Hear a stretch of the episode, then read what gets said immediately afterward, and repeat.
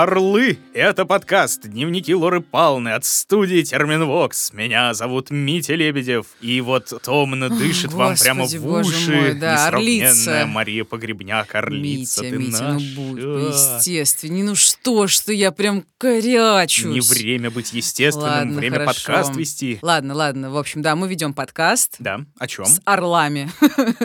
Ладно, мы Позе ведем орла. подкаст Да-да-да. о серийных убийцах и маньяках, рассказываем вам всякие классные истории из криминального мира. Вот. И мы несказанно рады, что вы с нами, друзья. Очень здорово вас здесь всех ощущать. Мы не вдвоем в студии сидим, Я а всех целую, вместе с вами со целую. Короче, чтобы не затягивать, Маша, у меня к тебе сегодня целых два, два фундаментальных вопроса. Митя, Один- зачем два? Почему не один? Потому что один короткий, а другой длинный. Вот с какого начать? Давай с короткого. Давай, с короткого. Отлично. Как ты относишься к слову «жопа»?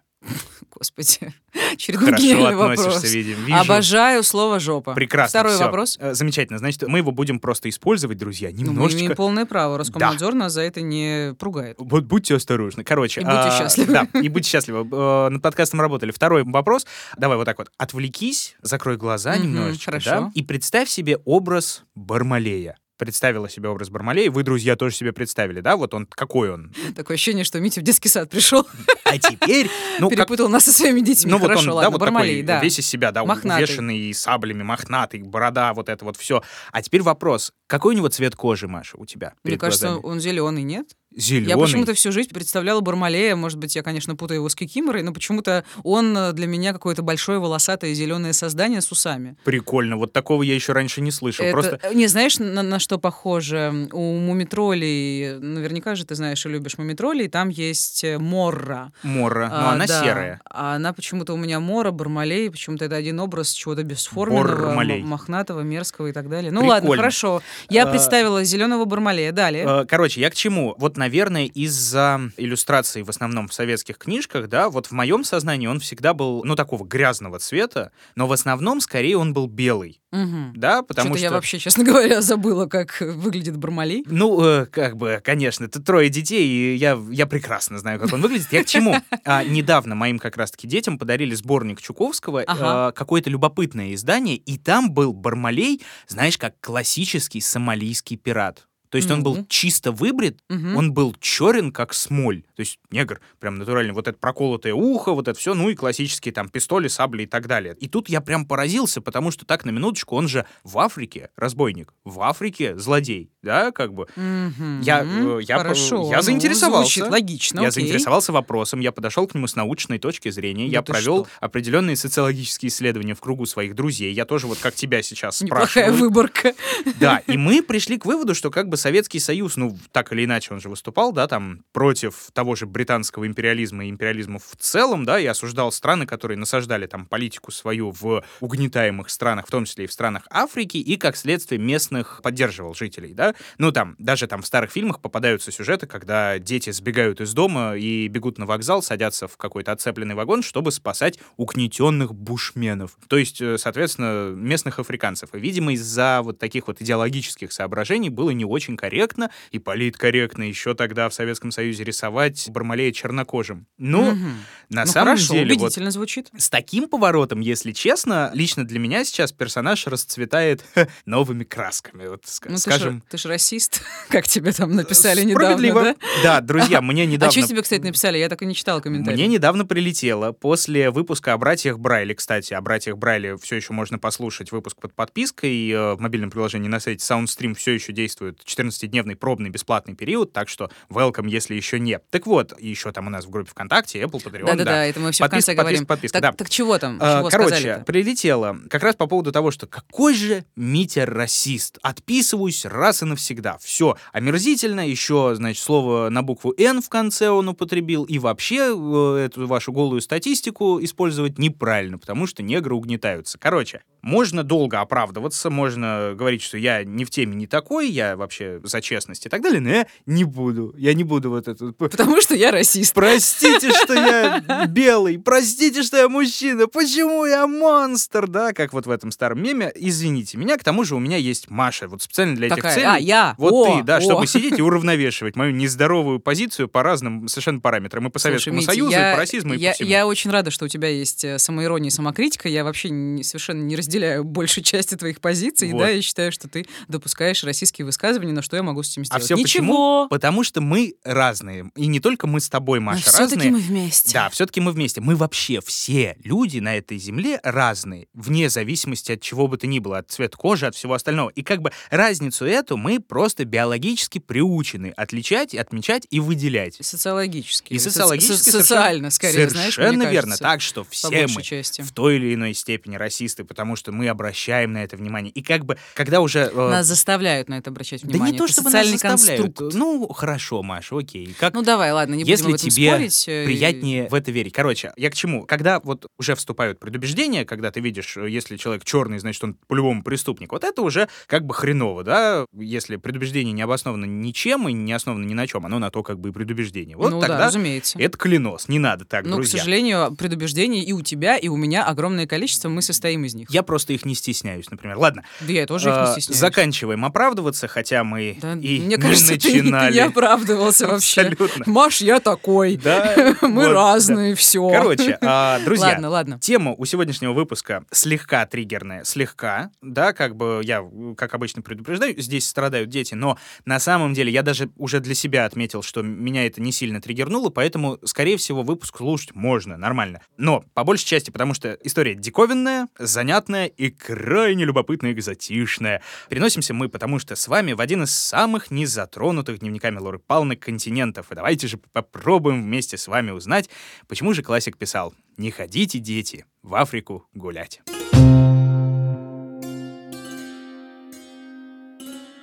Отправляемся мы с вами в солнечную, знойную Либерию.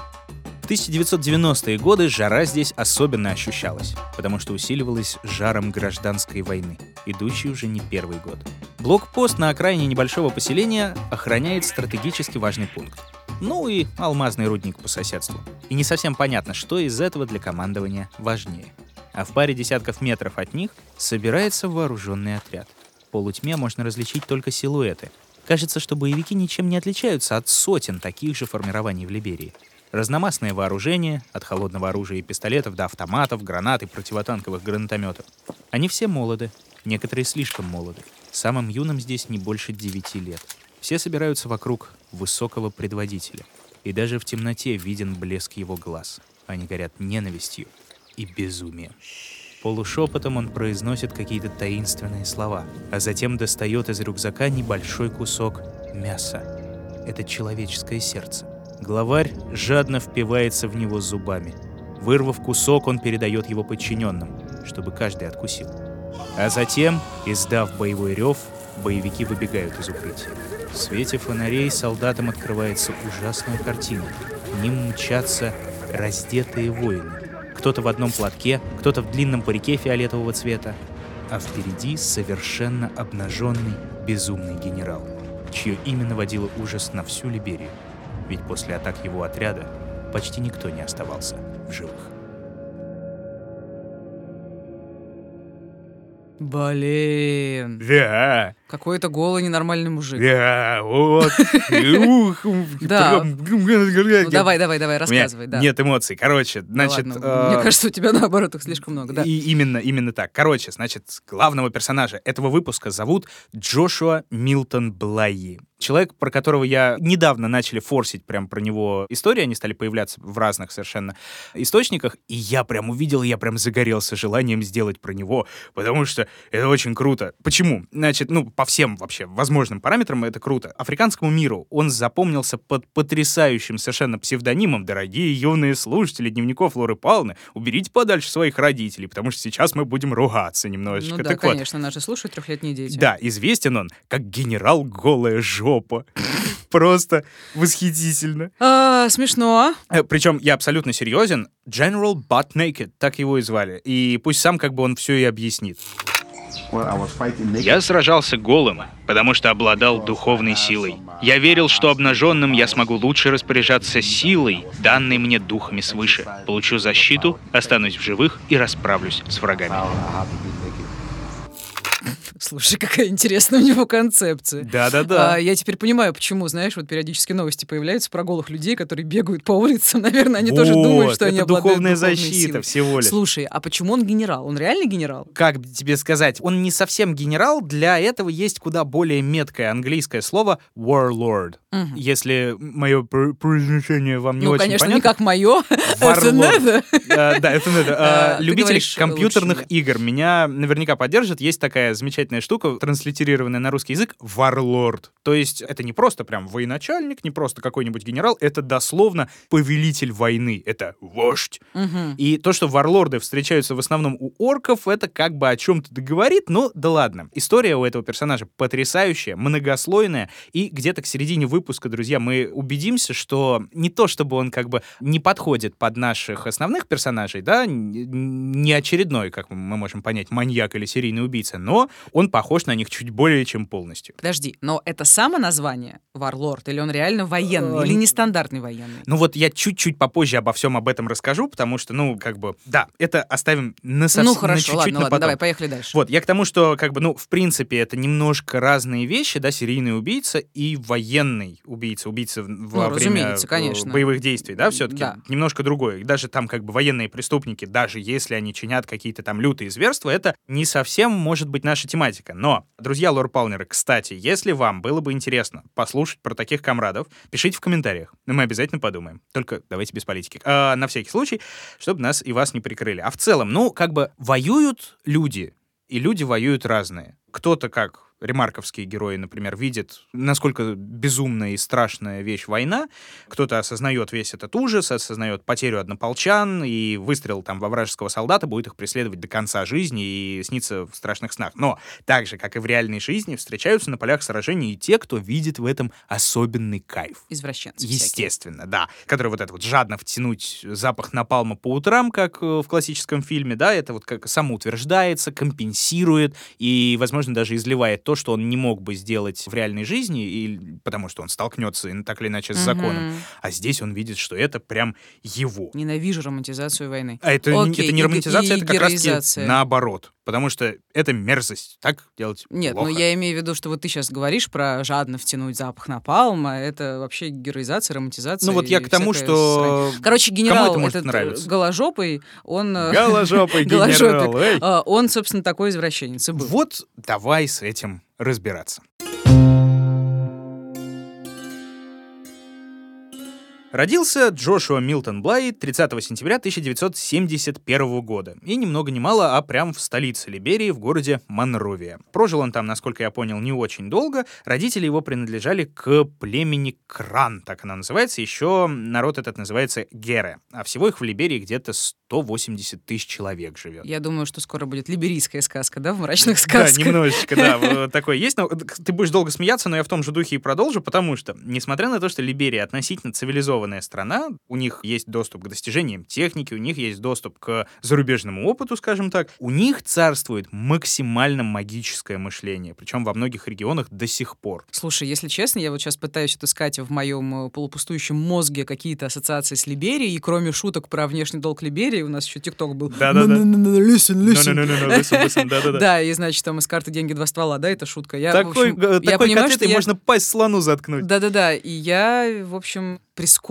не осведомлена о Либерии. Давай, вот, э, рассказывай. знаете, друзья, я сейчас совершу камин Вот э, вс- э, До этого как- выпуска ты тоже был не осведомлен. Да, как называют меня Митипедия. Вот в таких случаях как раз-таки я штудирую всю эту историю. Я тоже ни хрена не знал из того, что я вам сейчас расскажу. Офигенно, давай. Ну, как бы, видит Бог, я хотел немножко рассказать чисто про маньяка, но нет. Слушай, нет, ну подожди, все-таки Либерия, знаешь, понятно, что Да. я там рассказывала в прошлом выпуске про Советский Союз. Мне ж не нужно там целую телегу загонять. Все и так, в принципе, плюс-минус плюс-минус в курсе. Давай. Короче, Либерия это очень интересно. Познавательная минутка с дневниками Лоры Павловны сегодня подзатянется. Ну, давай да. все-таки попробуй, ты же профессионал. Да, Давай. давай. давай коротенько про саму страну, потому что история у нее прям добротная. Значит, ну, долгое время, там, по-моему, с 12 века упоминаются первые поселения какие-то там, и долгое время там ни хрена не происходило, в общем-то, занятного. Ну, там какие-то родоплеменные войны, туземцы на туземцев с голыми задницами тоже, А, и редкие контакты с цивилизацией. Там приезжали голландцы, приезжали какие-то другие империи, делали там плантации. Ну, короче, мало что интересного. До начала 19 века. Вот тогда на африканский берег прибыли самые натуральные афроамериканцы. Помнишь, как в одном из э, выпусков, собственно, про ЮАР мы рассказывали, и ты в середине выпуска меня спросил, подожди, а он, твой герой, он афро афроамериканец? Нет, он был прям африканец. А вот здесь прям афроамериканцы. Хорошо, афроамериканцы. Объясню. Короче, известно, что рабов в Америку завозили в первую очередь из Африки, да, Да. и в какой-то момент, когда началась гражданская война, когда аболиционисты подняли свои уродливые головы и решили, хватит это терпеть, и давайте всех африканцев освободим, некоторые из них захотели вернуться на родину. Некоторые не аболиционисты, а некоторые бывшие рабы. И при поддержке американского общества аболиционистского, в том числе, они действительно вернулись на родину, но уже на родину историческую скорее, потому что за несколько поколений, ну, понятное дело, там уже осталось очень немного африканцев, которые прям родились в Африке, они скорее родились и выросли уже в Америке. Ага, то есть они, в общем-то, американизированные африканцы, грубо говоря. Ну, то есть, относительно. еще раз, да. сначала они были в Африке, потом их отвезли в Америку. Из Америки... Исторически, да. Да, исторически в Америке они там прожили все эти ужасные годы, освободились и уехали обратно на свою историческую родину. Да, некоторые В из Либерию. них. Нет, тогда Либерии потому что не А, существовало. мгм. Они Ну, в смысле, поехали на территорию э, да. будущей Либерии. Просто в Африку. Просто И, в Африку, э, хорошо. Да. Но на самом деле они вот такие странные были ребята. Они, например, себя называли америколиберийцами.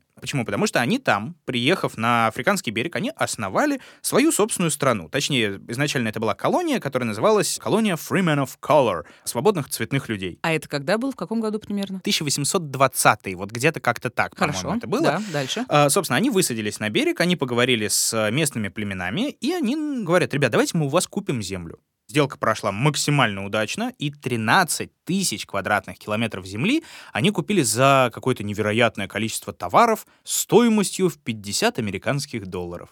Охренеть. То есть они купили территорию своей будущей страны за 50 долларов у местных племен. Да. Интересно. Это как индейцев, которых развели на бусы. За бусины, фактически, и А, цветные ага, стекляшки. ага, ага. Они купили землю. Ну, одна из легенд, по крайней мере. Хорошо, Вот. то есть начало 19 века, купленная земля, и Да. это, собственно, была Либерия. Собственно, это вот колония, которую назвали страной свободы, Либерией, потому что liberty — английский язык. Она подросла, эта Либерия, подмяла еще немножечко под себя чуть больше земли соседней и вскоре прям провозгласила себя полноценной республикой, зажила припеваючи, получая деньги, в том числе от э, американских благотворителей, а иногда даже от правительства Соединенных Штатов. Причем жители вот эти вот местные, которые американо-либерийцы, да, они себя, в общем-то, африканцами не считали, а скорее они строили общество по образу и подобию, внимание, американского юга, откуда они, собственно, приехали, только уже без белых рабовладельцев. Так-то странно, они же, по идее, должны были вернуться к истокам национальное самосознание. Хотя, А разумеется, все уже оно. Американизировано, но тем вот, не они менее. другой-то жизни не видели. Они Мгм. как бы вот как жили на плантациях, как какое-то было это великое высказывание. Если человек жил в бараке всю свою жизнь, попроси его сделать дворец, и он построит барак. М, Вот тут да, то же хорошо, самое. да, Они любопытно. построили квази-юг. То Мгм. есть там даже есть фотки максимально южный колорит. Хотя они как бы черные, но стоят они в одежде американского юга, они вот у них руки сложены таким же образом. И рабов они начали тоже заводить. Тех, которые чуть-чуть почернее. Вот То такие есть, получается, вот пироги. они колонизировали, грубо говоря, своих же собратьев. Ну, фактически, да. При всем при этом они как бы сразу же поделили всех присутствующих на американских негров и африканских негров. И африканских негров они, естественно, за людей вообще не считали. Ну, дикарис, провинция. Получается, что где-то за полтора века существования Либерии чуть ли не на государственном уровне укрепилась, ну, такая вот цивилизационная дедовщина, да, что вот нас угнетали белые, а мы теперь будем угнетать тех, кто чуть чернее нас. Да, мой тезис, э, может быть, не мой, да, насилие порождает насилие. Да, не мой, я его люблю повторять. В Да. общем, в действии. Мгм. И, как ты понимаешь, местным жителям это не особенно нравилось. Они жили себе припеваючи, и тут приехали какие-то, что этот негр себе позволяет. Да. А, И а, местные жители, в том числе и довольно сильное и властное племя Кран, все эти годы они готовились к войне и к столкновениям с своими угнетателями. М, А племя Кран — это вот как раз э, Кран. Кран. То племя, племя, где родился этот голожопый чувак. Э, Где родился наш сегодняшний персонаж? Вернемся, собственно, к нему. Про его детство почти ничего не известно, но можно предположить, что как бы изобилием, сытостью оно особенно не отличалось, потому что тогда так жили все. Но в возрасте 7 лет отец привез мальчика к старейшинам племени Кран. Те его изучили, осмотрели, посоветовались, посоветовались друг с другом, посоветовались с духами и пришли к выводу, что парня ждет великое будущее великого воина. О, Да. ну, видимо, это и произошло. Еще, чтобы вернуться, это получается 1980-е примерно уже, 70, э, да? уже, ну... Он родился, конец насколько я помню, в 70-х. 70-м. Да, э, Окей, 71-м. хорошо, хорошо, да. Вот, Мгм. тут, ну, я не знаю, что здесь первично, наверное, да, как это, черная кошка перебежала дорогу, и ты подвернул ногу, или ты подвернул ногу, а потом обвиняешь черную кошку, да, в этом. Но магическое сознание — сила великая, особенно в темных головах, и как бы не, не темнокожих, а просто темных. Короче, Спасибо за уточнение.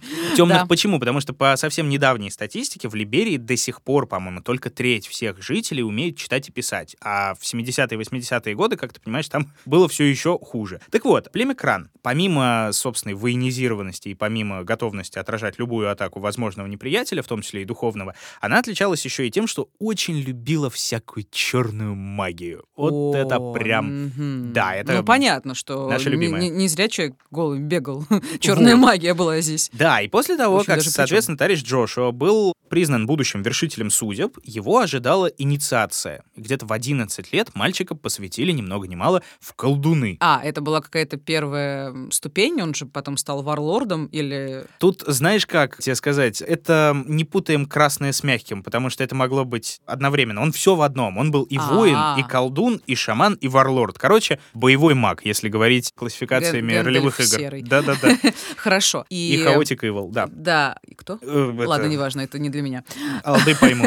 Алды вспомнит. ц- Цвела, значит, моя э, грядка. Или как там говорят. Роза, Роза, э, что ты хочешь спросить? Я хочу спросить про обряд. Как выглядел обряд? Обряд выглядел хреново, потому что мы в. Африке, друзья мои. К сожалению, посвящение в колдуны, а уж тем более в верховные колдуны, которого 11-летнего мальчика готовили прям именно к этой цели, стать великим жрецом. Черная магия как бы не очень любит, когда это все обходится без крови и без жертв. Поэтому, естественно, Джошуа Блай получил прекрасное духовное воспитание, знал все законы своего племени, довольно кровожадного, и прекрасно знал, что надо делать. Жертвой для его инициации стала маленькая девочка. Он должен был ее убить и съесть сердце. И обряд, так как длился три дня, все эти три дня он питался исключительно этой девочкой.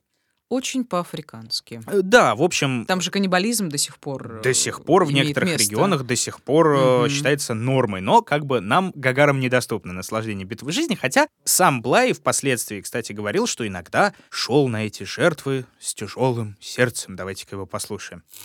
Чтобы защитить племя, я отдавал нашим божествам невинных детей. Чтобы получить духовные силы, для защиты, для покровительства над племенем, жертв было много. Одну из последних я помню до сих пор. Это была девочка. Ее привела ко мне ее собственная мать. Девочка была такой красивой, спокойной, мирной. Она так ярко улыбалась мне. Я тогда подумал, этот ребенок не должен умирать. Но такова была воля тьмы, воля зла, и более того, такова была воля ее матери. И видя страдания и смерть моего народа, я должен был принести ее в жертву. Ну, понятно. Что-то мне это напоминает. В общем, Льет я- жираф с жирафихой и слезы крокодильи. Я, я не я, жопа не моя. Да, голая. Да. А, Джошуа Милтон Блай после обряда стал не просто колдуном, как я уже говорил, а великим жрецом. И было ему на тот момент уже, а, ну, не то чтобы очень много-то лет, так, на минуточку. То есть в 11 он стал просто жрецом. И, ну, наверное, около совершеннолетия. Я точно не уверен там в датах, насколько, э, сколько ему было лет. Во всяком случае, он был довольно-таки молод. И приступил он к своей основной, получается, деятельности, к духовной заботе о племени. То есть вот ему говорят, ты должен духовно заботиться о племени. Да. А это что такое духовно? Какое-то Жертвоприношение, конечно а, а я же. думала, что жертва нужна только сначала, когда ты становишься, инициируешься, а Ну, потом ты чё, делаешь э, что-то еще Зачем останавливаться, как бы, да? А. Не-не-не. Насколько я понял, великому жрецу, благодаря его статусу, в общем-то, открывались видения, самые разные. И в обычной жизни, и после жертвоприношений, и в том числе благодаря употреблению всяких возможных препаратов, э, и в том числе самых, что ни на есть, европейских и знакомых нам, вроде бухла и наркоты. М, Вот он, значит, упарывался каким-то макаром, и в этих видениях либо духи, либо еще какая-нибудь там дрянь приходила к нему и могла назвать прям конкретную фамилию. Вот этого надо. И, соответственно, после этого шаманы во главе с Блай организовывали процессию, шли к дому этой названной семьи, забирали кого помладше, ну или кого поймают, и приносили в жертву, ритуально расчленяя и частично поедая. Так, вот я сейчас, наверное, задам странный вопрос.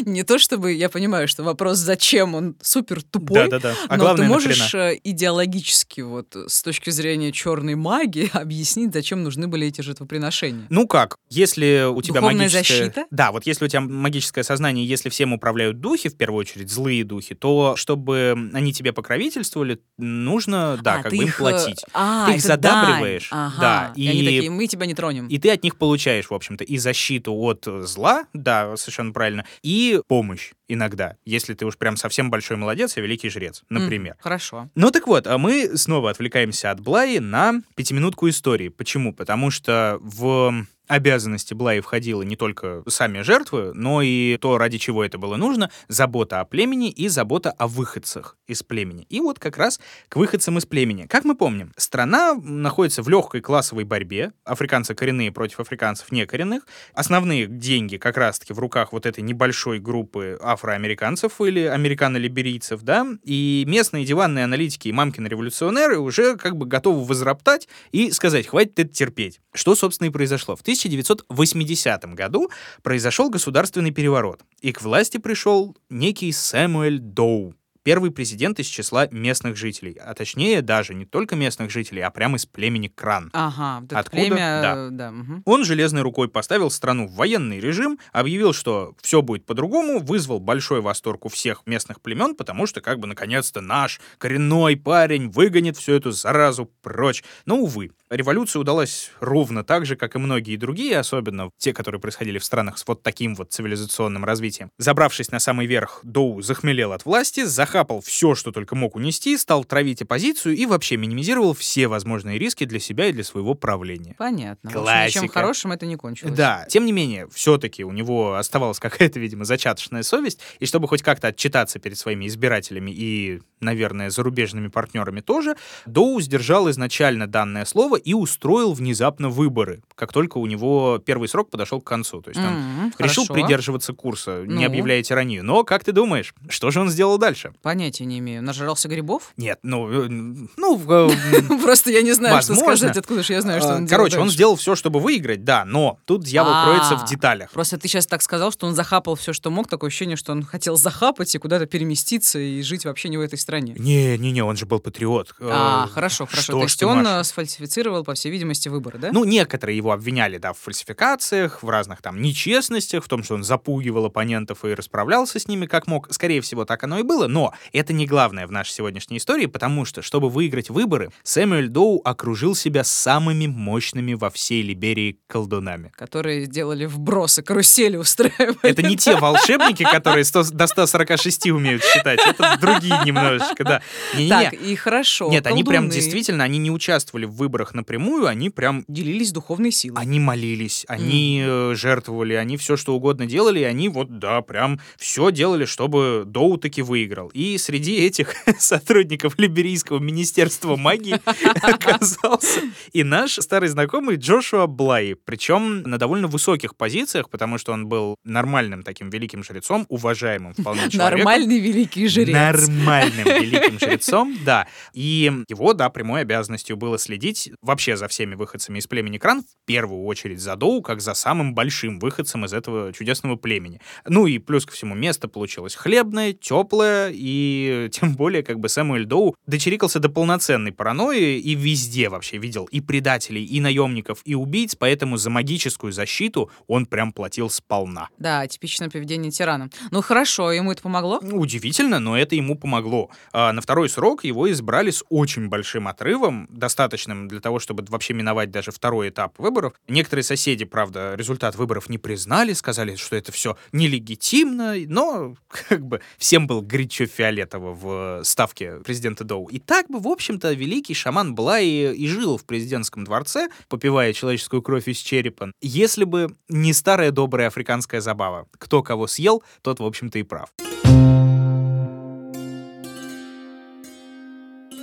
Во время своей борьбы за власть президент Доу расправился, в общем-то, с довольно многими бывшими своими друзьями и соратниками, которые в том числе ему и помогали, да, завоевать этот чудесный пост. Одних он казнил и даже немножечко кушал, других он засаживал в тюрягу, а третьих выгонял. Хотя, скорее, он просто упускал их и не успевал арестовать. Вот так произошло с одним из э, его приспешников. Он убежал и вернулся. Звали его Чарльз Тейлор. Его формально осудили, насколько я помню, за хищение там чуть ли не миллиона долларов, но, скорее всего, а может быть и не скорее всего, это было такое подставное осуждение. Он сбежал, а в 1989 году взял да и вернулся с группой вооруженных бойцов. А, а я подумал, что он вернулся к Доу, типа, давай дружить, я Нет, хочу быть с тобой, ни с твоими хрена. жрецами. А, М-м. Он прям развязал полноценную гражданскую войну, которая развернулась в настолько всратый конфликт, что мама не горюй. Обе стороны на самом деле вели себя максимально дико, и, ну, воюя по сути друг с другом, они совершенно не останавливались перед тем, чтобы жечь и резать вообще все, что движется. То есть там тактика выжженной земли и правительственными войсками осуществлялась, и вот этими вот чудо-оппозиционерами. то есть, получается, довольно много было оппозиционеров, раз такая Ну, там, гражданская война да, развернулась. вот это вот Вот первоначальная Тейлор пришел, группировка Тейлора, да, себя, да, видимо. Да-да-да, к нему присоединились очень многие, в том числе там любопытные совершенно товарищи. Был такой принц Джонсон, который тоже немножко сыграет свою роль в этом во всем. Короче, за первый год войны были убиты тысячи, если не десятки тысяч мирных жителей. И Доу все это время отсиживался в дворце, совершенно правильно отсиживался в дворце, пока ж внезапно у него не взыграло, и он не решил показать зубы соседним странам. Так, а зачем? Причем здесь соседние Ой, страны? Ему а- же нужно решить конфликт внутри своей страны. Вот то-то и оно. Короче, соседи решили сколотить альянс, чтобы этой войне положить конец. И как-нибудь договориться миротворческими силами и вот этим вот всем. А с ним, с президентом Доу, не посоветовались. Он, значит, оскорбился, говорит, а в смысле, я царь или не царь? Ну, в смысле, президент. Вышел из дворца, чтобы поехать к соседям и сказать, да, Коля, вы будете вмешиваться в наши внутриполитические вопросы. И его чуть ли не сразу схватили. Схватили, кстати, люди принца Джонсона, вот этого самого, про которого я чуть-чуть сказал. Его пытали, его калечили, его заставляли сожрать собственное ухо, например. И в конечном итоге его жестоко, стрёмно и кроваво убили, расчленили и тоже немножечко погрызли. Кстати, все это они снимали на видео и рассылали в правительство соседних стран, в СМИ, некоторые даже кассеты за океан попали. Все это ради того, чтобы показать простому населению, что ни хрена он не защищен, этот ваш Сэмюэль Доу, и никакие злые духи не будут нам мстить. То есть, чтобы показать, что он не бога-человек, а он просто человек. Слушай, насчет э, злых духов, вот его вот это братья жрецов, шаманов с этим голожопым нашим Да. парнем. С Пока еще не что? голожопом, да. э, Ну, извини, да. ну, в общем, Блай. Блай, что да. с ним происходит? Короче, они, естественно, тоже подверглись всевозможным гонениям. Ну да, да, это же Да. логично. И ты меня снова возвращаешь к нашему главному герою, за что Да. тебе огромное спасибо. Как раз, как один из главных Обращайся. сподвижников. Как один из главных сподвижников власти, Джошуа Блай был объявлен вне закона. Ну так, полуофициально на самом деле, но все же был. И... То есть за ним тоже шла охота. Ну да, как и в принципе за любым приспешником. И все же Доу был не настолько уж отъехавший параноидальный товарищ, все-таки было в нем что-то хорошее с точки зрения организаторской чуйки. Он сколотил вокруг себя довольно-таки тесный кружок соратников. И плюс ко всему перспектива потерять сладкую власть и классное место, и к тому же при этом при всем расстаться с жизнью, никого из окружения Доу не радовало, и Блай в том числе. Поэтому он вместе со многими другими вступил в так называемое УЛИМО. Это Объединенное освободительное движение Либерии за демократию внезапно. Боже, это очень смешно, конечно, в контексте Либерии слово В демократия. принципе, да, людоедский режим и демократия. Вообще, там безумное количество было в Либерии на протяжении всех этих военных действий разных самых объединений, разных кружков, разных вот этих вот аббревиатур, и все завязаны на каких-то таких гуманитарных, гуманистических положениях, которые вообще не имеют ничего общего с действительностью. Но здорово. Ладно, это Улимо, значит. Э, На самом деле она состояла из э, максимально разношерстных боевиков, которые учились сражаться, ну вот прямо на улице. И в том числе по американским фильмам. И породило это массу лулзов. Даже зачитаю маленький отрывок из э, статьи журнала «Нью-Йоркер». В 90-е годы большая часть Либерии контролировалась ополченцами из числа бунтовщиков. Их партизанские вылазки в основном велись за контроль над алмазными приисками и золотоносными шахтами. Главные бои разворачивались в столице страны, Монровии, где боевики сталкивались в уличных перестрелках. В войне участвовали десятки полевых командиров, многие из которых завоевали или присвоили себе нестандартные и зарубежные имена. Генерал Чак Норрис, генерал Рэмбо, генерал Одноногий Дьявол, генерал Москит и его заклятый враг генерал Спрей от москитов. Чё? Генерал Москит? Генерал Спрей от москитов. Я Что орал, когда читал, если честно, потому что Смешно. Человек-паук и его заклятый враг Человек-тапок. Ага. Вот это прям очень здорово. Короче, Блай тоже от этого всего веселья в стороне не остался и тоже решил себе начать завоевывать военный авторитет. В первую очередь он начал набирать добровольцев из местного населения. Под его началом было несколько десятков ополченцев, насколько я помню. В основном это были дети и подростки. Ну, вообще, дети-солдаты в Африке — это совершенно рядовое явление, и даже в некоторых странах прям в регулярной армии, ну или пародии на регулярную армию, если можно сказать, есть служащие ростом с э, собственный автомат. Ну, тоже сейчас задам глупый вопрос, а почему так вышло? Понятно, что все очень плохо, но почему настолько все ну, плохо? смотри, с одной стороны, как бы, да, взрослый мужчина воюет гораздо лучше, чем ребенок, но Ну, логично. Африка. Во-первых, как бы, смотри, их проще все-таки завербовать и заманить. Да, Детей. дешевая слава, деньги и все прочее. Дети ведутся, к великому сожалению. Во-вторых, это же еще и психологическая атака на противника. Ну, они же дети. Серьезно? Они прям об этом думали? Ты будешь стрелять в детей. Они неужели настолько... Да, это ни хрена не работало, это совершенно верно, да, потому Ну, что... Мне кажется, что это бред. Мы наберем армию детей, чтобы никто с ними... Да ну, это бред Ну, какой-то. относительно. Это, это же все-таки немножечко общечеловеческие ценности, которые, да, все-таки в Африке не очень-то и работали. Ну да, вообще-то там жрут людей, как Хрень сморозил, какие согласен. общечеловеческие ценности. Ну, Ну, и хорошо. вообще есть еще славная теория, кто-то ее сформулировал, не помню, по-моему, в Европе кто-то сказал, но я не знаю кто, что дети — это самый опасный противник на войне. Потому что дети считают себя бессмертными. Они не знают хорошо, что такое страх, они не знают хорошо, что такое боль, и они не знают, что такое смерть, поэтому они ее не боятся. И поэтому, как бы, я не знаю источника. Ну, мне кажется, Друзья, что скажите потом в этом. э, они все это осознают, очень рано взрослеют, и все. Но пока этого не произошло, они самый опасный противник на поле боя. Потому что же нет опыта. Ну, вот. это бред какой-то вообще, господи. Вот, кто-то писал, что безусый мечник мог одним только вот нахрапом и яростью и безрассудством взять верх над опытным Мне фехтовальщиком. кажется, это Это очень редко, но в то же время есть такая. По крайней мере, он наводит много шороху и как бы мало не покажется. Слушай, я не знаю, мне кажется, в принципе, и взрослые люди воюющие тоже бред какой-то. Ну ладно, хорошо. Да. Блай набирал детей Да. по разным причинам, и он стал, собственно, генералом в тот момент. Ты знаешь, кстати, что самое любопытное, я вот это забыл себе выписать, но, насколько я понял, на момент начала вот этих вот основных своих боевых действий, это был год где-то 93-й, ему самому-то, генералу Блай, было 22 года. Ну, а, От то есть он силы. тоже малыш. Да, да, ну он как стал великим жрецом в 11 с гаком, поэтому... А, классно, Мгм. здорово. Генерал, ядрить. В общем, будучи великим, опять же, жрецом, мы об этом не забываем, Джошуа Блай щедро делится со своими подчиненными разными магическими секретами и штуками, и лайфхаками. В частности, он говорит, что в бой надо идти обнаженными. Боже, какой бред. Слушай, он вообще сумасшедший. Ну, э, Но это же просто стороны, тупо да. непрактично идти э, в бой обнаженным, потому что у тебя нет вообще никакой защиты, как минимум. Да так-то у тебя и в в принципе защиты никакой нет, даже если ты одетый. Ну, понятно, но... Какая рубашка тебя защитит от пули? А Это- бронежилет это, для это ополченца разумеется, это но это в любом случае ну, просто не гигиенично. это неприлично, не гигиенично и не симпатично, вам говорят. А, да, а, замечательно. Просто снять одежду, этого было мало. Потому что, разумеется, разумеется, нужна человеческая жертва. Вот тогда все будет чики-брики. Причем жертва желательно детская, естественно. Тут еще одна отвратительная подробность. Если раньше Блай был великим жрецом и мог официально выбирать себе жертв, то в условиях военного времени всех против всех, когда все воюют, да, это было уже не очень-то возможно. Сам Джошуа Блай рассказывал об этом так. Иногда я заходил в воду, где играли дети. Нырял, хватал кого-нибудь за ноги, тащил на дно и там ломал шею. Иногда устраивал несчастные случаи. Иногда похищал из безлюдных мест. А иногда просто убивал того, кто попадется под руку.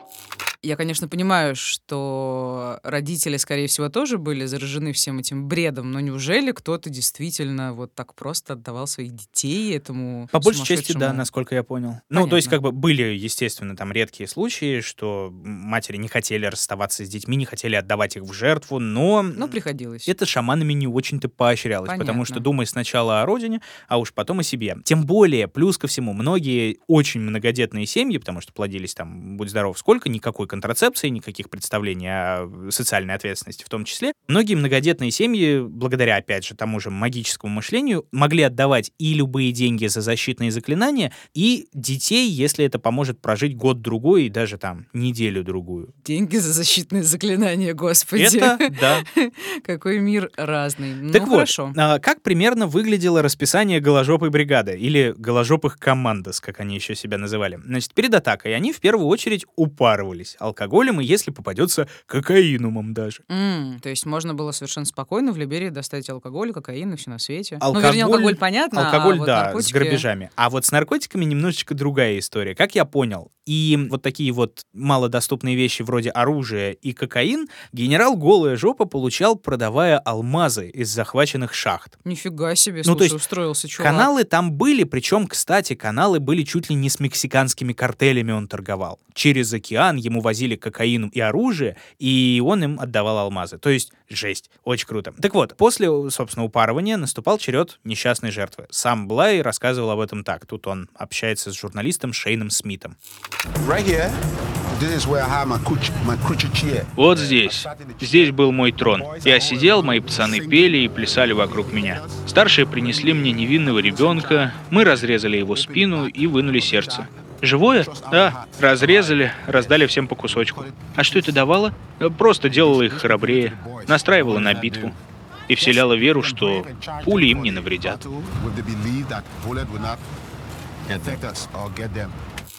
Про веру, что пули им не навредят, он действительно говорил, что вот эта вот раздетость в купе с человеческой жертвой, она приводила к тому, что они становились неуязвимыми, во-первых, а иногда еще, если прям с особым рвением подходить к жертвоприношениям, они могли становиться еще и невидимыми для врага. А так Да как уж. дети в основном в отряде, и так как магическое сознание с младенчества, то ему прекрасно все, естественно, верили. А, Соответственно, дальше они раздевались, ну или там, кстати, да, не совсем они раздевались, там была определенная свобода выбора, легкая. Мгм. А вот невидимым и неуязвимым можно было стать еще и переодевшись, например, в женское платье или нацепив на себя дурацкий цветастый парик. Так, хорошо. Как они это объясняли? Ну, Э, как? вот это. Э, логика бессильна, но мы попробуем. Опять же, из Ну, объяснений... я, собственно, понимаю, Да. я просто спрашиваю, как Хорошо. они это интерпретировали. Опять же, из объяснений господина генерала, э, злые духи и духи смерти вас просто не узнают. То есть у них есть установка, например, на вот этого вот мальчугана. Они прибегают на поле боя, злые духи, и видят какая-то женщина с фиолетовыми волосами. М, не будем ее трогать, у нас в книжке смерти этого не записано. О, ну вот Да, так вот все смешно. очень Мгм. с- легко и просто на самом деле объясняется. И жесть. Господи, да. любую хрень можно объяснить. Абсолютно верно, да. Так вот, в таком виде вот упоротые, окровавленные, раздетые или разодетые, они и шли в бой. Так, хорошо. А с кем они вообще сражались? То есть, если ты говоришь, там была бойня, все против всех, кто был их целью? То есть, это были, по всей видимости, противники старого режима, вот этого Доу, или кто это был? Вот то-то и оно. Ни хрена. То есть изначально они изначально они вступили вот в это улимо, да, и должны были воевать, вести политическую войну. Ну да. Но нет. В какой-то момент Улимо стало немножечко разваливаться, и многие полевые генералы начали покидать свои позиции и становились как раз-таки варлордами, а на самом деле атаманами просто бандитских формирований. Атаманы. Всего лишь, да. Конь И в вороной. результате как бы они сражались с обладателями любых материальных благ. То есть, ему было наплевать на Да, политику. политика уже вообще отступила на второй план, они просто были бандиты, которые убивали ради забавы, ради жертв, и в основном грабили. Поэтому, значит, как напасть на вражеских солдат, да, хорошее дело, напасть на мирных крестьян, на детей, на жителей и отобрать у них все, что имеется, пожалуйста, легко. И по собственному признанию этого Джошуа Блай, за три года активной деятельности или за шесть лет войны, я не уверен, э, как именно, но он и его отряд убили как минимум 20 тысяч человек. Но он не особенно хорошо считал. Слушай, да ладно, 20 тысяч, не может такого быть, это, это невозможно. Шоколад на 20 тысяч? В смысле, в смысле, чего ты меня копируешь? Я действительно искренне говорю. Ну это же, ну, ну как? Э, да. У, у него было такое гигантское войско из этих несчастных, разодетых, упоротых детей. Такой 20 хрени у нас еще тысяч? не было, да. Нет, честно. нет, Мить, мне кажется, это точно нереально. Он с ума сошел, ему духи наговорили. Честно тебе скажу, к великому сожалению, есть некоторые основания в это верить. Да ладно, ну как? Они каждый день убивают. Ну, ну это же невозможно. Смотри, за первую гражданскую войну в Либерии погибли 200-250 тысяч человек. За 7 лет, насколько я понимаю, и это только те, кого удалось посчитать, потому что там была неразбериха, многие бежали, многие пересекали границу и так далее. Учитывая, что чуть позже разразилась еще и вторая гражданская либерийская война, еще на 5 лет, и еще погибли от 150 до 300 тысяч человек, то есть путем нехитрых математических вычислений получаем, что полмиллиона народу, возможно, за эти 14 там лет могли совершенно спокойно отдать Богу душу. Для такой маленькой страны это вообще катастрофа. А учитывая, что несколько десятков, получается, человек каждый день вторгаются на территорию деревни какой-то или еще что-то и вырезают ее целиком, да, это вполне вероятно. И второй аргумент в пользу этой цифры, что вот эта голожопая бригада была реально отбитым максимально формированием даже по меркам других отбитых африканцев. То есть его боялись даже свои вот этого э, генерала голую жопу. По-видимому, никто из других генералов просто вот не соединял в своих отрядах столько вот этих диких факторов и вещества, и дети, и магизм, и мотивация, вот это вот все. То есть самое страшное, это вполне вероятно. Я Какой не знаю, как ужас. это было посчитано, я не знаю, насколько это вероятно, но это возможно. Ну ладно, хорошо, много. Мы будем употреблять Очень. много, потому что много звучит не так страшно, как Да. Э, ну, э, собственно, про отбитость голожопого генерала есть его роскошные совершенно фото, где он, знаешь, висит висит на заборе, как дикий-дикий обезьян. Висит одной рукой, держится за прутья, а другой э, сжимает автомат. И вот таким яростным выражением лица смотрит вперед. Абсолютно голый при всем при этом. Есть угу. такая же примерно фотка, как он с дикими глазами в одном э, платке выходит шампанское, но из горла. Но как, как мразь прям вот так.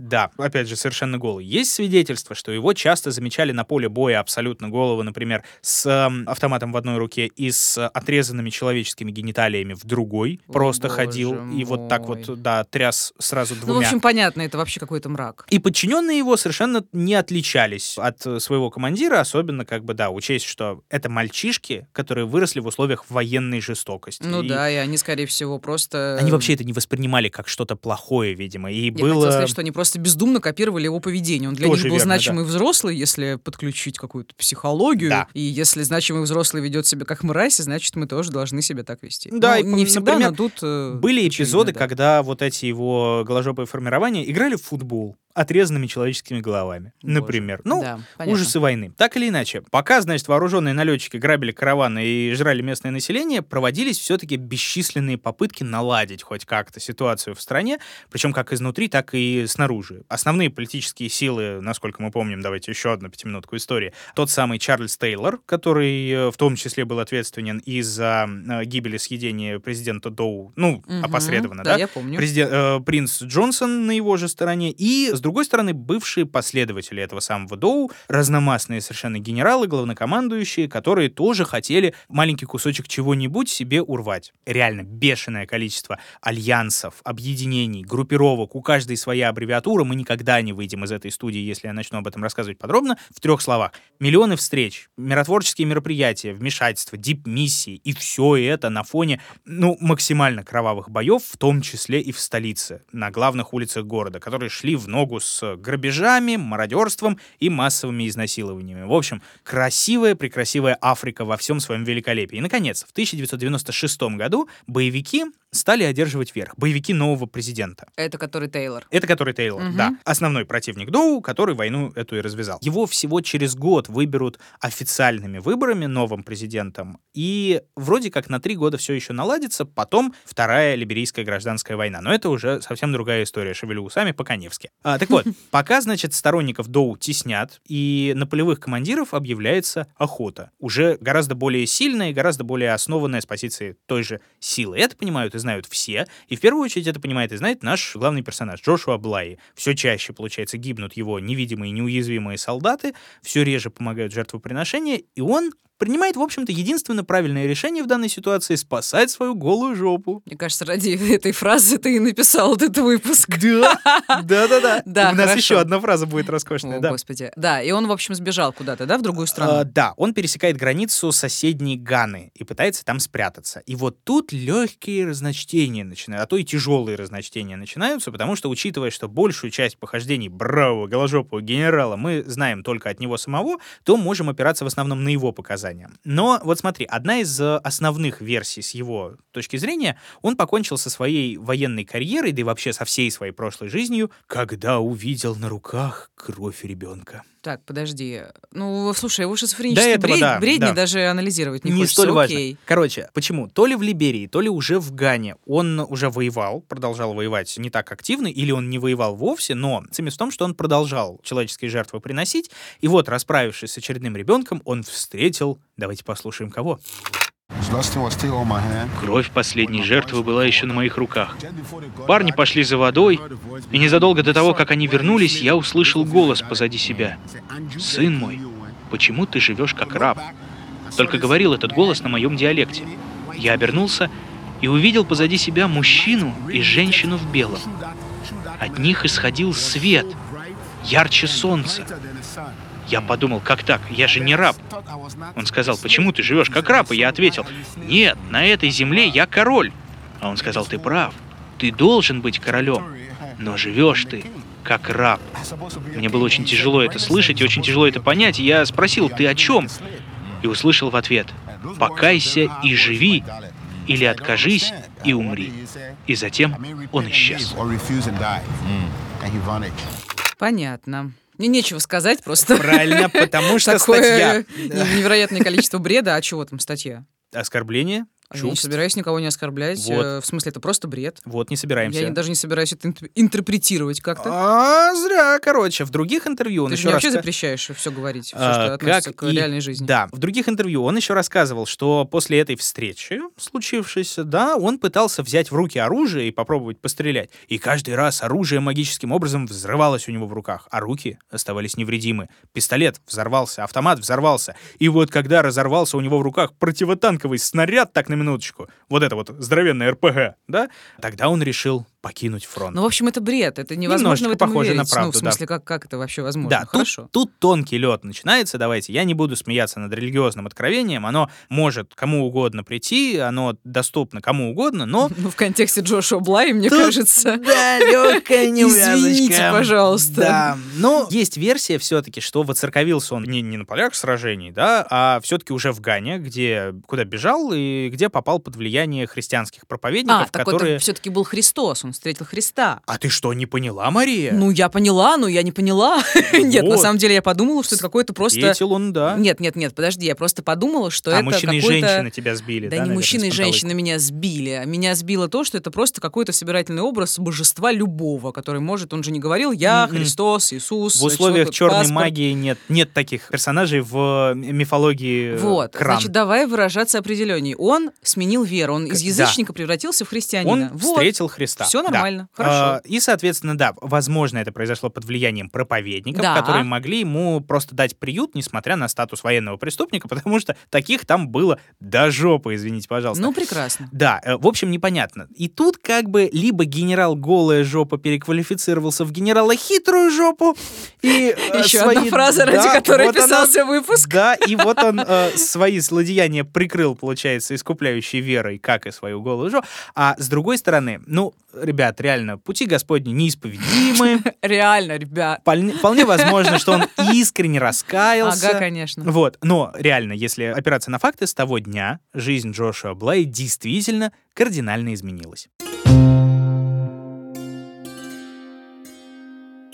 Так вот, в Гане генерал Голая Жопа продолжил свои религиозные экзорсисы, но уже на сей раз без человеческих жертвоприношений, без наркоты и без э, вот этого вот всего наносного, да. Он вступил в ряды церкви, э, одной из многочисленных вот этих вот ответвлений, которые как грибы по миру расцветают, и вскоре стал прям-таки проповедником. Слушай, ну это, в принципе, меня не удивляет. Он, э, возможно, от всего этого устал. Ему захотелось чего-то простого, он нашел оправдание. Это вообще совершенно нормальная история. Религия как э, эскапизм э, и как поддержка, и как просто уникальное совершенно пространство, где можно внезапно стать другим человеком. Ну, в том числе и для преступников, насколько я помню, у нас в выпусках встречались Но неоднократно. он же у нас такой не канонический, он же не в тюрьму попал, да, это в тюрьме очень Да, часто люди тюрьме это начинали увлекаться религией, Да. потому что, потому что. А тут-то у него, получается, он там мог свободно передвигаться по миру, ну вот он выбрал такой путь. Ну Окей. да, ну вот с другой стороны, смотри, помнишь э, Педриньо Матадора, да, который мститель из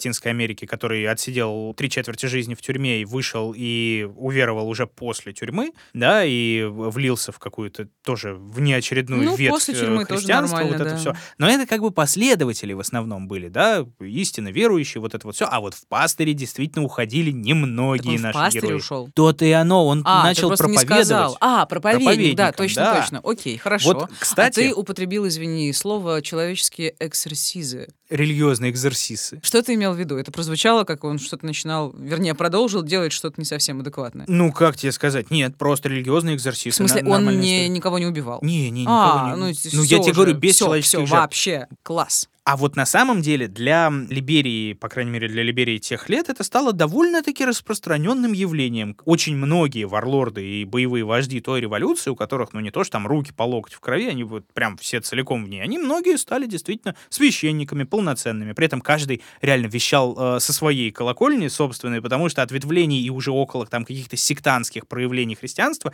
там было навалом. Чуть ли не каждый варлорд во главе своей собственной церкви. Замечательно. Так вот, 1997 год, на минуточку 26-летний Джошуа Блай становится священником, я понимаю, тут легкий дауншифтинг от великого жреца к э, простому проповеднику, и он начинает в Гане проповедовать любовь, дружбу и жвачку. И Очень как? здорово. Убедительно у него получается? Ну, как тебе сказать, для человека, который виновен, возможно, в смерти 20 тысяч человек, Все это еще, мне кажется, это не совсем Э, реально, ну, но ладно, Тем хорошо. временем, в своих многочисленных интервью, в разных проповедях он не скрывает своего прошлого. Он охотно и смиренно говорит, да, убивал, да, ел, да, бесчинствовал, вел себя очень плохо, но использует мастерски этот прием как пример того, что даже самый конченый в мире человек, как я, может взять, уверовать и попробовать искупить свои грехи. Вот, э, Хорошо. Но он сам, кстати, не только проповедует, он еще пытается как-то наладить баланс вселенной. А, ну конечно. Да. Заодно налажу баланс А, вселенной. Ну, нет, я имею в виду, он делает добрые поступки. Например, сначала Блай помогал в Гане уже либерийским беженцам, потому что, опять же, через несколько лет разразилась вторая либерийская гражданская война, и э, поток беженцев не иссяк нисколько. Вместе с тем, бывший генерал искал своих юных подопечных, которых он растерял по пути. Вот раньше он их кормил наркотой и завтраками, да, и бросал в бой без одежды, а теперь он давал им честную работу, пищу и кров. И вместе с ними, кстати, он находил и обычных э, детей-солдат, совершенно других, которые, например, воевали даже против него в свое Ого. время на стороне Чарльза Тейлора, того же Ага. самого. И по окончании военных действий, когда все это уже завершилось нормально, Джошуа вернулся в Либерию, чтобы организовать миссию по спасению как раз-таки этих детей-солдат, и бывших, и настоящих. Детей-солдат не в смысле детей, родившихся в э, семье солдата, а вот э, малолетних служащих. Ну, короче, ты поняла, да, вот десятилетние бойцы, которые были завербованы в Варлорд. Ну, в общем, окей, хорошо, он совершал массу разных добрых дел, молодец, но все-таки его никто не стал судить за то, что он делал. Вот, охренительно хороший вопрос, Мария. Самое интересное, одна из самых интересных частей его истории. Джошуа Блай сам вышел на уже очередное правительство Либерии с громким заявлением. Сам он говорил об этом примерно так. 100% in favor of the war crime. Я всеми руками выступаю за суд для военных преступников. Я верю всем сердцем, что суд — лучшее, что может сейчас сделать власть Либерии. Потому что если отпустить это, если забыть о случившемся, эти события запятнают историю нашей страны на долгие годы. Is going to tell a long way on Liberia negatively. То есть он реально был готов пойти под суд? Более того, он был одним из первых, кто сказал, что если такой суд будет, он туда придет. Охренеть. И в 2008 году он действительно предстал, ну, правда, не перед судом, а перед специальной комиссией, у которой было, кстати, громкое название «Комиссия правды и примирения». в Ну, доп- то в есть, э, подожди, это так, это все-таки суд, он имеет какую-то юридическую силу, или это просто Эм. любительская организация, которая кого-то там судит? Ну, она что? была такая полупрофессиональная, но как бы В полноценного... смысле, это либерийская, местная. Либерийская местная, да. Полноценного суда действительно так и не случилось. Знаешь почему, Мария? Потому что многие бывшие военные преступники, которые должны были бы предстать перед судом, теперь занимали очень высокие посты. И, В правительстве типа, Либерии. э, Ну, хорошо, я это понимаю, но они его не стали судить. Да, потому что если бы был прецедент, то нужно было бы судить и всех остальных. А кому это надо? Поэтому ограничились вот такой вот специальной комиссией. Хитро. Да, общались с ним часа два, в том числе зачитывали, кстати, его же высказывания ранее, чтобы он их подтвердил или опроверг. Нашел маленький кусочек, с вашего позволения зачитаю. Я вербовал детей возрастом от 9-10 лет. Это верно? Да. Я прививал им жестокость, объяснял им, что убийство человека не более чем игра. Это верно? Верно. Когда я стрелял во врагов и ранил их, я вскрывал их тела и поедал еще бьющиеся сердца. Это верно? Позвольте уточнить. Я оставлял тело и побуждал моих малолетних подчиненных резать его на куски, чтобы истребить в них любые чувства к живому человеку. Почему вы решили в свете э, своего прошлого прийти на заседание комиссии? Во имя веры. Мне было сказано, что я должен говорить правду, и эта правда принесет мне покой. И я тебе даже больше скажу, несколько лет он во всеуслышание кричал, что готов и совершенно спокойно предстанет перед Гаагским трибуналом, так на минуточку, чтобы за военные преступления его судили уже на международном, а не только на либерийском уровне. И я не знаю, что здесь первопричина, это как бы искренняя вера и желание искупления или классическая маньяческая жажда признания, с которой мы уже сталкивались много-много раз подряд. Слушай, а он действительно об этом так спокойно говорил, как ты это зачитывал? Ты знаешь, есть много интервью с ним, он там на разных выступлениях в да, местных ток-шоу, для газет, для всяких. Некоторые газеты действительно пытаются показать его вот таким смиренным божьим слугой, которому жутко стыдно за свои грехи, он говорит о них спокойно, но вот на видео он не такой все-таки спокойный, он э, скорее, знаешь, ну даже не отрешенный. Он говорит об этом легко. Он даже иногда увлекается и начинает довольно живо рассказывать о своих преступлениях, об откровении, он жестикулирует, как пастор негритянской церкви, да. И тут, ну, невозможно судить. Чисто из-за особенностей характера он может вот именно так переживать, да, и раскаиваться, потому что, ну, не обязательно, вот, заламывая руки, я совершил, я виноват, я раскаиваюсь. Нет, не надо плакать себе под нос, ты ж не нашкодивший школьник, да, но все-таки, когда вот так вот легко об этом говорят, ну, довольно сложно верить в такое раскаяние. Слушай, я все-таки не понимаю. Окей, он сходил на комиссию, он там его даже допросили, но почему его не стал судить другой суд? Почему никто не почесался, не пришел, не арестовал и так далее, и так далее? То есть это все из-за того, что прогнившая Либерия и бывшие военные преступники занимают высокие посты? Я думаю, да. Международное сообщество никак не могло тоже на это повлиять. Международному сообществу всегда было насрать немножко на любые интересы, которые не касаются их собственных. Ну, это понятно, но тем не менее, ну хорошо, может быть, не международное сообщество, но какая-то общность стран, соседних Людоедская. и так далее. Понятно. да тоже, ладно, в общем. Хорошо, всем Господи, наплевать. Хорошо, всем- ладно. Это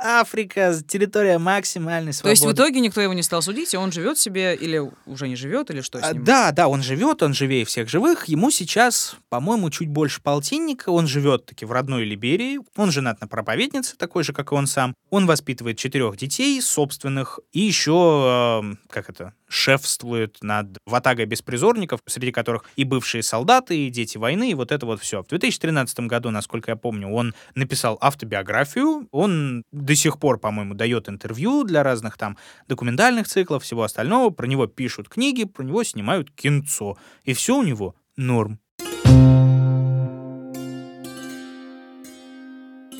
И это был случай Джошуа Милтона Блая, либерийского военного преступника по кличке генерал Голая Жопа. Да, отличная жопа. Слушай, а чем кончилась э, война? То есть Ага. э, ты помнишь, говорил, что кто-то пришел к власти, по-моему, это Тейлор. Чарльз, и там три года было все хорошо, потом началась вторая гражданская война. Да. Значит, после двух войн, в общем-то, президент Чарльз Тейлор, который все это развязал, был низложен и сбежал из страны. В 2005 году официально провели выборы, и президентом стала бывшая министр экономики Либерии Элен Джонсон Серлиф. По-моему, так ударение ставлю, но это не точно. Первая женщина-президент в Либерии. Класс. Гордимся сестрой Мария, да. А вскоре, ну... Типа мне нравится феминизм. Да, вот это все. Слушай, ну Переобуваетесь с Дмитрием Лебедевым. Нет, нет, нет, ну ты так это говоришь, так тонко, желчно, что понятно, что ты вообще не за феминизм. Нет, она, ну кстати, большая молодец, если честно. Госпожа Элен Джонсон Серлиф, если Ладно, так хорошо, женщина-президент офигенно, Да. что дальше? Э, вскоре Тейлора нашли в другой стране, там долго бодались, чтобы его экстрадировали, наконец-то его привезли в Либерию, устроили суд, и, в общем, на этом его жизнь закончилась немножко. Ну, или, по крайней мере, активная жизнь. Я, кстати, не вычислил, что с ним произошло. Казнили, не казнили, съели, не съели. Короче, ладно. Другие военные преступники, они либо в бегах, либо они живут совершенно спокойной, нормальной жизнью в каких-то там трущобах, курят бамбук и норм им. Либо как раз-таки, как я уже говорил, они сохранили за собой довольно-таки высокие посты. Вот один из э, предводителей повстанцев, он тоже возглавил какую-то очередную церковь, чилит в кресле советника по каким-то там важным вопросам. Это норма, это классика. Про войну многие стали потихонечку забывать, хотя, насколько я знаю, до сих пор страна в ярой разрухе, и вот эти полмиллиона возможных жертв, и, в принципе, эта вся резня, она как бы нормально закончиться не могла, и уйти в небытие тоже. Поэтому Ну, в общем, еще народ в десяти- страшной десятилетие нищете. И не факт, что это, мрака. это что-то исправится, потому что Мгм. довольно бедственно все. Не жить, а выживать. Да, но если честно, мне вот кажется, что вот это его якобы исправление, там, да, это ощущение, что он просто выбрал легкий путь. Ну, в принципе, я уже об этом говорила, Мгм. что это, скорее всего, он хотел избежать наказания от рук бывших соратников. В том числе от рук своих, потому что, да, ну да. учитывая, что его эскадрон гусар вонючих, он как бы был отбитый и с точки зрения таких же, как и они, в других военных преступников Либерии, то не исключено, что на него могли охотиться вообще все. То есть и те, против которых он, ну, номинально воевал, и те вместе, с которыми он бандитствовал, потому что, опять же, все против всех. Так вот, ну как пристрелить бешеного пса, да, который сорвался с цепи. И вот в таких условиях он действительно совершенно спокойно мог свалить за границу и сказать, «Э, ребята, а я в домике, все, я раб божий, не просто раб, а раб божий, меня нельзя трогать. Ну Грешновато. да, похоже на правду. Такой. Но это, так, знаешь, это, это мой циничный взгляд, если честно. Вот моя теща, если бы слушала дневники Лоры Павловны, моя теща глубоко верующий человек, Хорошо, что она не слушает дневники да, Лоры Павловны. да. А, Она как бы сказала бы, что даже самая черная душа самого черного человека в самой черной Африке способна встретить Христа и за всю оставшуюся жизнь искренней верой и служением искупить любое злодеяние. Ой, это сложный метафизический философский вопрос. Э, Я предлагаю Каждому это по вере. не обсуждать. Совершенно точно. Ну, знаешь, как бы... эм, Пишите в комментариях. Вот, вот. Ой, какой прекрасный выход. Не нам об этом судить, судить об этом вам, друзья. Пишите в комментариях. Я Нам в принципе будет интересно. не, не А, религиозный ой, человек совершенно, вот. поэтому. Ну ладно. И, и славно, да. Еще напомню, расскажите, что думаете, в принципе, про военных преступников как потенциальных персонажей для выпусков дневников Лоры Павловны. И последнее, дослушайте до самого конца при конца. После титров узнаете и, возможно, угадаете, кто же будет в следующем выпуске. Ну и тоже пишите в комментариях, про кого он. Следующий выпуск будет э, доступен по подписке. Ее можно оформить в мобильном приложении на сайте SoundStream. Первые 14 дней все еще бесплатно, если вы еще не воспользовались этим приятным предложением от наших друзей. Есть еще ВКонтакте, то есть ВК Донат с Apple э, и с Патреоном. Периодически возникают сложности, но, в общем, если Смотрите вдруг вы пользуетесь и вам норм, то ради бога, но мы вас предупреждаем, что... Мгм. Ну, мы об этом пишем в соцсетях, почитайте. Да, все остальные открытые выпуски ждут вас все так же на нетлеющей классике подкаст-площадок. Это Apple, Google, это Яндекс Музыка, это CastBox, Spotify. Плюс выходят наши выпуски еще на YouTube, все еще без э, видеоряда, но как бы звук с заглушкой тоже. Если не вам просто удобно- заглушка, а с красивой анимацией. Не заглушка, а заглушище. Да. Если вам там удобно, почему бы и нет? Смотрите нас. Пока слушаете. Вроде ничего не забыли, да? Да, это был подкаст «Дневники Лоры Павловны». Меня зовут Маша. Меня зовут Митя. Будьте И осторожны. будьте счастливы.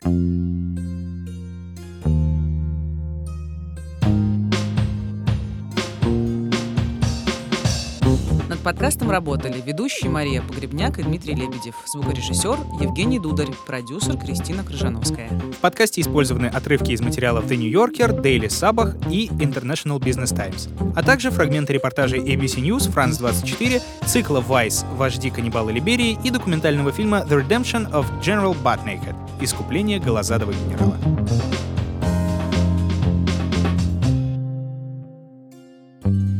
Следующий выпуск об уроде. Не только о моральном, но и с точки зрения внешности уроде. О безобидном тихоне, которого замечали разве что для того, чтобы поиздеваться над ним. О тихом логове, куда он заманивал несчастных жертв. И о том, почему преступник орудовал голыми руками, а стал знаменит благодаря перчатке.